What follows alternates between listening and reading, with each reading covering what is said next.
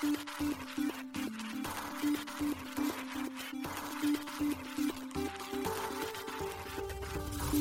しい経済ニュース。この番組では現当社のメディア新しい経済がブロックチェーン仮想通貨フィンテックに関する日々のニュース解説を平日毎日音声コンテンツでお届けしています。そして新しい経済ではブロックチェーン仮想通貨に関するニュース解説記事やインタビュー記事学習記事などのたくさんのコンテンツを掲載しております。ぜひ新しいひらがな経済漢字で検索してメディアもチェックしてください。そして LINE 公式アカウントではメディアの更新情報を配信しております。LINE 公式アカウントにもぜひご登録ください。この番組は株式会社フィナンシェの提供でお送りします。フィナンシェはスポーツチームやエンタメプロジェクト、DAO などのトークンを購入して支援ができる新しいクラウドファンディングサービスです。サッカー J リーグ、野球、バスケなどのプロスポーツチームをはじめ、映画やアイドル、インフルエンサーなど100以上のプロジェクトのトークンがフィナンシェで購入できます。さらにトークン購入者はプロジェクトに応じたキャンペーン参加や NFT などの特典も。ぜひ iOS や Android でフィナンシェのスマホアプリを入れて新たな応援体験を味わってください。あなたの夢がみんなの財産になるフィナンシェ。現当社新しい経済編集部の武田です。大津賀です。はい、本日は1月の6日金曜日です。今日のニュース行きましょう。ビットバンク、フレアネットワークスのフレア取扱いと付与の日程決定。アメリカシルバーゲートの暗号資産預金残高が大幅減少。社員200人削減も。暗号資産詐欺疑惑のセルシウス、創業者マシンスキーは何者か。マジックエデンで偽 NFT が販売。不快なポルノ NFT 画像表示に続き。アバランチの DEX トレーダー上と NFT マーケ、上ページ、BNB チェーンにマルチチェーン対応へ。WWE や MLB の NFT 事業を展開するキャンディデジタル、ギャラクシーやコンセンシスらから資金調達。トン財団、分散型ストレージソリューション、トンストレージ発表。Shopify、アバランチ NFT の作成販売が可能に。DMM ビットコインにポリゴン上場へ ERC20 トークンで。女子バレー、カノアラウレアーズ福岡、フィナンシェでトークン発行。一つ目のニュースはビットバンクがフレア取り扱いというニュースです。国内暗号資産取引所ビットバンクによる暗号資産フレアの取り扱いとエアドロップ付与の日程が1月11日に決定しました。ビットバンクが1月6日発表しました。なお予定通りフレア FLR がビットバンクに上場すれば国内取引所においての取り扱いは初の事例となります。対応サービスについては現物取引所、板取引及びレンディングサービス、暗号資産を貸して増やすが対象となるようです。なお現物取引では FLR、JPY の取引ペアが取り扱われます。最小注文数量、取引単位は 0.0001FLR となっており、指値の場合の最大注文数量と予備値については上場直前に決定するということです。また暗号資産を貸して増やすの募集開始日は FLR 取扱開始日と同日を予定しているということです。ちなみにビットバンクでの FLR 対応チェーンはフレアネットワークスとなっており、ネイティブトークンが取り扱われることになります。昨年12月、ビットバンクは今年1月9日に予定されているフレアネットワークスのトークン配布イベントから2週間以内に FLR の取扱いと付与を実施することを発表していました。その際のアナウンスによると、今回の FLR 付与数はフレアネットワークスのトークン配布ルールに従って、リップル保有数量の15%になるということです。残りの85%については1月14日に行われる予定のフレアネットワークスのガバナンス投票によって決定されるといいます。なお注意点として FLR エアドロップを付与する時点においてビットバンクを退会しているもしくはアカウント凍結などの取引停止の措置が取られているユーザーについては今回の対応については対象外になるということです。なお FLR が予定通り上場すればビットバンクは合計23銘柄の暗号資産を取り扱うことになります。続いてはニュースいきます。シルバーゲートの暗号資産預金残高減少、社員200人削減もというニュースです。暗号資産関連サービスを提供するアメリカ大手銀行の持ち株会社シルバーゲートキャピタルが顧客からの暗号資産預金残高が大幅減少し、社員の40%となる200人の人員削減を行うことが発表されました。同社が昨年12月31日までの3ヶ月間の監査前、暫定財務指標の一部と事業最新情報を1月5日に発表しました。同社の顧客暗号資産預金残高は2022年9月30日時点で119億ドルでしたが、12月31日時点では38億ドルに減少していました。なお、12月31日時点でのシルバーゲートの預金のうち約1.5億ドルは破産申請した顧客からのものだといいます。顧客からの暗号資産預金残高が減少した原因について、暗号資産業界は変革期を迎えていて、業界内の大幅なオーバーレバレッジにより、いくつかの有名企業が倒産していることが影響しているとシルバーゲートは伝えています。有有名企業が倒産したことで暗号資産エコシステム全体に信頼の危機を引き起こし、多くの市場参加者が暗号資産取引プラットフォーム全体でリスクオフのポジションに移行するきっかけになったといいます。シルバーゲートの最高経営責任者アラン・レーン氏は第4四半期の暗号資産業界の急速な変化に対応して潜在的な預金流出を満たすために現金流動性を維持するための相応の措置を講じ、現在暗号資産関連の預金を上回る現金ポジションを維持していますとコメントしています。また、社員のリストラについては、2022年シルバーゲートは成長するビジネスに対応し、顧客にサービスを提供するために従業員数を急速に増やしました。当社は今日のビジネスと業界が直面している経済的現実を考慮し、従業員数を約200人、40%削減しますとし、従業員数の削減によりシルバーゲートはより厳しいマクロ環境下で経費を慎重に管理しながらお客様に合わせた体験を提供し続けることができますと説明しています。また、この人員削減に関連する費用として同社は主に退職金、従業員給付及び関連費用など合計約800万ドルを見込んでいるとのことです。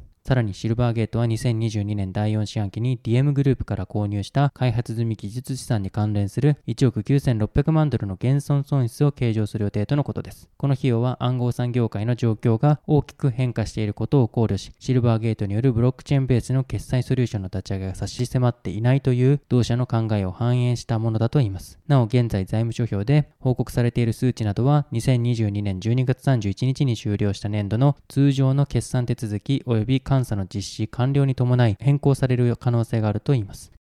続いてのニュースいきます。暗号資産詐欺疑惑のセルシウス。創業者マシンスキーは何者かというニュースです。アレックス・マシンスキー氏は破産した暗号資産レンディング企業セルシウスネットワークの共同設立者です。検察当局は投資家から数十億ドルを騙し取ったと主張していますが、同氏は自らを現代のロビン・フット、イギリスの英雄と称する連続起業家です。ニューヨーク州司法長官レティシア・ジェームズ氏が1月5日に起こした訴訟によると、マシンスキー氏57歳は、セルシウスがリスクの高い投資で何億ドルもの損失を出していることを隠しながら、同社を銀行に代わる安全な投資先として不正に宣伝していたとしています。訴訟ではマシンスキー氏がニューヨークで今後ビジネスを行うことを禁止し、損害賠償や返還金の支払いなどを求めています。この訴訟は FTX 創業者サム・バンクマン・フリード氏に対する非難で揺れている暗号資産セクターの最新の海です。なお、投資家を騙し数十億ドルの損失をもたらしたと非難されているサム氏は1月4日に無罪を主張しました。マシンスキー氏はウクライナ出身で家族はイスラエルに移住しています。そして同氏は1988年に旅行で訪れたニューヨークでアメリカへの移住を決意したとフォーブスのポッドキャストで語っています。そして同氏は周りを見渡してもう二度と祖国へ戻らないことを決意したと伝えています。その後、マシンスキー氏は2004年に上場したアービネットやニューヨークの地下鉄に Wi-Fi を提供するトランジットワイヤレスなど8社を創業しました。またマシンスキー氏はライドシェアアプリ Uber の前身となる VOIP、Voice over Internet Protocol やビットコインに先行する暗号資産のアイデアを生み出したと主張しています。マシンスキー氏が暗号資産セクターに関わり始めたのは2017年です。当時のベンチャーファンドであるガバーニングダイナミクスがブロックチェーン企業マイクロマネーを戦略的パートナーとして迎え入れた際です。そして同年当時はセルシウスを設立しました。技術誌インダストリースタンダードの1999年の記事によると、マシンスキー氏は10代の頃、イスラエルのベングリオン空港の税関オークションでヘアドライヤーやビデオデッキなどの没収品を買い、転売して利益を得ていたといいます。その頃のマシンスキー氏は人の全身移植をする事業を始めようと考えていたようです。同氏は老人に新しい体を与えよう、頭は残し、背骨も残し、残りは作り直そうと伝えていました。また個人サイトによると、マシンスキー氏が当時経営していた企業の幹部らは、1984年から87年までイスラエル軍に所属し、パイロットとしての訓練を受け、ゴラニ歩兵部隊に所属していたといいます。マシンスキー氏は様々なベンチャー企業を通して15億ドル以上の資金を集め、同氏や他の投資家が現金化した際には30億ドル以上の収益を上げていたようです。そして同氏のウェブサイトによると、同氏は50以上の特許を保有しているとのことです。そして個人サイトには最大のリスクは取らないことと示されています。ニューヨーク州司法省の訴えによれば、マシンスキー氏はセルシウスの顔として何百回ものインタビュー、ブログ記事、ライブストリームで暗号資産をセルシウスに預ければ、リスクを最小限に抑えて高いリターンを得られると顧客に約束したといいます。ロイターはマシンスキー氏や彼の弁護士にもコメントを求めましたが返答はありませんでした。セルシウスは投資家が業界最高水準の17%のリターンを得られると約束していたといいます。訴訟ではマシンスキー氏の俺たちは金持ちから金を巻き上げるんだ。We take it from the rich という言葉が引用されています。2022年初頭までにセルシウスは投資家から200億ドルもの暗号資産を集めていました。しかし同社は約束の利回りを投資家から支払うのに十分な収益を上げるのに苦労し、よりリスクの高い投資に移行したと主張しています。セルシウスは無担保で数億ドルの融資を行い、規制されていない分散型金融プラットフォームにさらに数億ドルを投資していたと訴訟では伝えられています。銀行はあなたの友達ではない。Banks are not your friends といったスローガンの T シャツを着ていたマシンスキー氏。同氏は訴状によると、セルシウスが低リスクの投資で高い利回りを生み出していると、投資家に虚偽の説明を続けていたといいます。2022年6月10日の YouTube 動画、Ask Masinsky Anything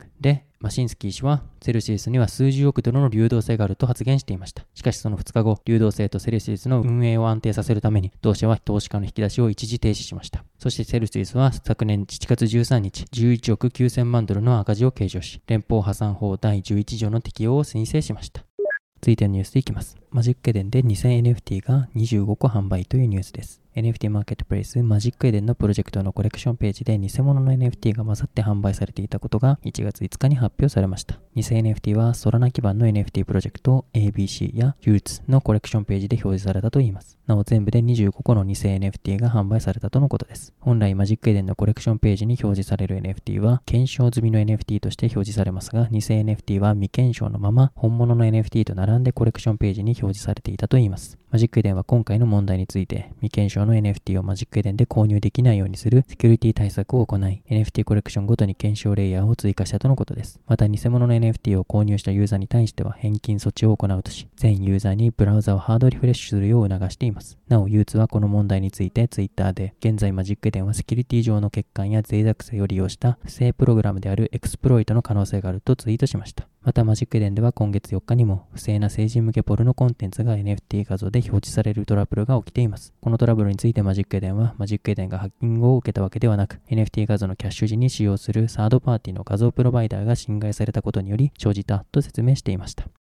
続いてのニュースでいきます。 Trader Joe と Joepegs が BNB チェーンに対応へというニュースです。アバランチブロックチェーン上で稼働する DEX、Trader Joe と NFT マーケットプレイス、 Joepegs がバイナンスの独自ブロックチェーン BNB チェーンにマルチチェーン展開することを1月6日に発表しました。これにより BNB チェーンユーザーも Trader Joe で暗号資産取引や Joepegs での NFT 売買が可能になるとのことです。なお、 Trader Joe と Joepegs は3月末までに BNB チェーンへ展開する予定とのことです。 Trader Joe 及び Joepegs の共同創設者クリプトフィッシュ氏は今回のマルチチェーン展開について BNB チェーンは世界で最も人気のあるブロックチェーンの一つで、現在1400以上の分散型アプリケーションが存在しています。1日のアクティブユーザー数は100万人を超えており、このエコシステムにトレーダー上の体験を導入できることを非常に楽しみにしていますと発表にてコメントしています。トレーダー上は先月27日、初のマルチチェーン展開としてアービトラムのネットワークに対応を開始したことを発表しており、今回の BNB チェーン対応で2つ目のマルチチェーン展開となります。続いてのニュースは、キャンディデジタルがギャラクシーやコンセンスらから資金調達というニュースです。米国で NFT 関連の事業を展開するキャンディデジタルがシリーズ A1 ラウンドの資金調達実施を1月5日に発表しました。なお調達額については非公表となっております。このラウンドはデジタル資産投資会社のギャラクシーデジタルとアメリカコンセンシスメッシュが主導したとのことです。なおコンセンシスメッシュはイーサリアム関連技術開発企業のアメリカコンセンシスの Web3 プロジェクトのインキュベーション投資アクセラレーションを行う関連企業です。またその他投資家としてコンセンシスとデジタル資産投資会社10T ホールディングスが今回参加したということです。キャンディデジタルは今回調達した資金を同社提供の NFT プラットフォームの成長加速に利用するとしています。キャンディデジタルは2021年10月にシリーズ A の資金調達ラウンドにて1億ドルを調達していました。この調達はソフトバンクビジョンファンド2及びインサイトパートナーズが主導。キャンディデジタルの評価額は15億ドルとなっていました。今までにキャンディデジタルはアメリカプロレス団体及び興行会社である WWE やアメリカ MLB メジャーリーグベースボールと提携し、関連した NFT のコレクションなどを自社プラットフォームにて販売した実績を持っています。続いてはニュースいきます。トン財団がトンストレージ発表というニュースです。パブリックブロックチェーントン The Open Network の開発を支援するトン財団がファイル共有やデータ保存に有効なトンストレージのローンチを1月4日に発表しました。トンストレージは分散型ファイル共有及びデータストレージソリューションでトンのブロックチェーンを使用し分散化された安全でプライベートなコンピュータネットワークを介してデータを転送する仕組みになっています。これによりユーザーはあらゆるサイズのファイルを自由かつ安全に交換することができ、すべてのデータは自動的にバックアップされ暗号化されるといいます。このソリューションではノード運営者とユーザーがトンブロックチェーン上でスマートコントラクトを作成し、ユーザーが一定額の暗号資産トンを支払うことで、事前に決められた期間、ファイルの保存が保証されます。そのため事実上、半永久的な保存も実現可能なようです。また誰でもトンネットワーク上のノードオペレーターになることができるといいます。トン財団の創設メンバーであるアナトリー・マコソフ氏は、トンストレージは個人ユーザーから数百万ドルの利用者を持つサービスまで幅広く利用することが可能です。信頼性の高い分散型ストレージソリューションを提供することは、分散型のオープンなインターネットという私たちのビジョンを実現するための次のステップです。私たちのコミュニティがこの技術を使ってどのような製品を生み出すか楽しみにしています。と述べています。トンはもともとメッセージングサービスでテレグラムが開発、設計したブロックチェーンです。テレグラムは ICO などを実施し、当時約17億ドルを調達していましたが、そのトークン販売が未登録有価証券の販売に当たるとして、アメリカ SEC に提訴されました。その後リブランディングされ、現在はテレグラムは関与せず、トン財団が開発を引き継いでいます。続いてのニュースは、Shopify アバランチ NFT の作成販売が可能にというニュースです。EC プラットフォーム Shopify で加盟店がアバランチの NFT を設計ミントし販売が可能になりました。アバランチが1月6日発表しました。アバランチによるとユーザーとなる事業者は便利 Shopify NFT というアプリを利用すると知識がなくとも簡単にアバランチの NFT を設計から販売まで行えるといいます。また Shopify で販売された NFT を購入することも簡単に行うことができるようになっており、従来の NFT マーケットプレイスを利用するために必要だったデジタルウォレットを準備する必要がないといいます。購入者には購入した NFT が入ったウォレットレットへのアクセスリンクがメールで届く仕組みで、ユーザーは必要に応じて購入した NFT を他のウォレットに送信できるといいます。Shopify のブロックチェーンエコシステムリーダーであるクリスティーナ・ロマッゾ氏は次のようにコメントしています。私たちの成長するブロックチェーンエコシステムは店頭で直接 NFT を販売する販売店をサポートし、Web3 への参加をさらに拡大し、商品取引の可能性を拡大するという私たちのコミットメントを示しています。とのことです。Shopify は2021年10月にブロックチェーン技術を提供しているベンリーと NFT 販売機能の共同開発をしており、Shopify プラスをサブスクライブしている事業者が、ポリゴンの NFT を発行し、販売ができるようになっていました。続いてのニュースは DMM ビットコインにマティック上場へというニュースです。国内暗号資産取引所 DMM ビットコインが暗号資産ポリゴン、マティックの取り扱い予定を1月4日に発表しました。リリースによると、同取引所で取り扱うマティックは、ポリゴンネットワーク上で発行されたネイティブトークンではなく、イーサリアムベースの ERC20 トークンになるということです。なお、国内交換業者においてマティックを取り扱うのはビットバンク、ビットフライヤー、SBIVC トレード、コインベースジャパン、ビットポイントに続き6社目となりますが、ネイティブトークンを取り扱っているのは SBIVC トレード、ビットポイントのみとなります。DMM ビットコインではマティックの取り扱いを1月25日のメンテナンス後より開始するとのことです。対象サービスは現物取引及びレバレッジ取引だといいます。現物取引ではマティック JPY の取引ペアにて最小発注数量が1マティック、最大発注数量は5000マティック、レバレッジ取引ではマティック JPY にて最小発注数量10マティック、最大発注数量2万マティック、保有制限数量、最大保有ポジションは80万マティックになるということです。マティックが予定通り上場すれば DMM ビットコインの現物取引では合計18銘柄、レバレッジ取引では合計25銘柄の暗号資産を取り扱うことになります。なお、レバレッジ取引の取り扱い銘柄数は国内最多となっています。続いてのニュースいきます。カノア・ラウ・レアーズ福岡がフィナンシェでトークン発行というニュースです。次世代クラウドファンディングサービスフィナンシェがカノア・ラウ・レアーズ福岡のトークン新規発行及び販売開始を1月6日に発表しました。カノア・ラウ・レアーズ福岡は福岡県福知町を拠点に活動する女子バレーボールクラブです。同クラブは2023-24シーズンより V リーグディビジョン 3V3 参入予定で、福岡県の女子チームとしては初めて V リーグに参入したということです。3年後の2026-25シーズンに V1 リーグに昇格することを目標にしているといいます。なお女子バレーボールクラブがトークンを発行するのは日本国内において初の事例になるということです。ちなみに V リーグは2024-25シーズンからの新リーグ発足が予定されており、現 V1 に相当する最上位リーグへの参加条件として、従来の競技成績だけでなく、各チームの収益力が求められているといいます。なお現状で6億円の年間運営費の設定が検討されているということです。今回、カノアラウレアーズ福岡は V1 リーグ昇格及び福地町の地域活性化の実現に向け、トークン発行及びトークン保有者が参加できるフィナンシェ内のコミュニティを活用し、トークン保有者であるサポーターとともに様々なプロジェクトを実施していくということです。フィナンシェコミュニティにおいては、知名度向上や持続可能な経営に必要な SNS プロモーションや新規事業などの多方面の戦略をサポーターとともに考え実行し、ゼロからチームを作り上げていくとしています。なお、トークン販売によるファンディングで集まった支援金は、SNS コンテンツのクオリティを高めるためのカメラ、パソコン等の購入費などや、遠征費、無報酬で働いている監督の応援賃金などに利用するということです。また、トークン購入者は特典として、コミュニティ運営の一部に携われる投票企画への参加や、参加型イベントへの招待、特典抽選への応募などの権利が得られます。投票はトークン保有数に応じて、投票数が多くなる仕組みや、保有しているトークン数の割合によって、抽選特典の当選確率が変動する仕組みとなっています。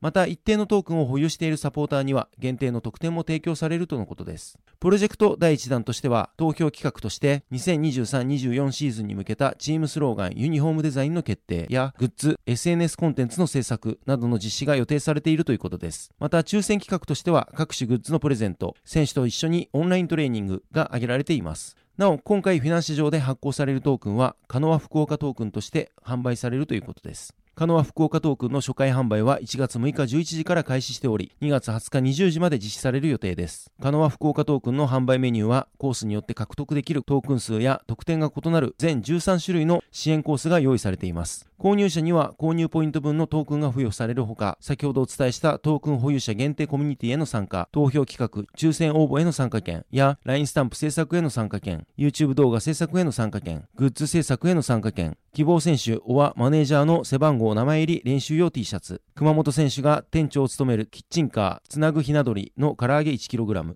希望選手のページ、ホームページにご購入者様のお名前掲載、指導者向けアドバイス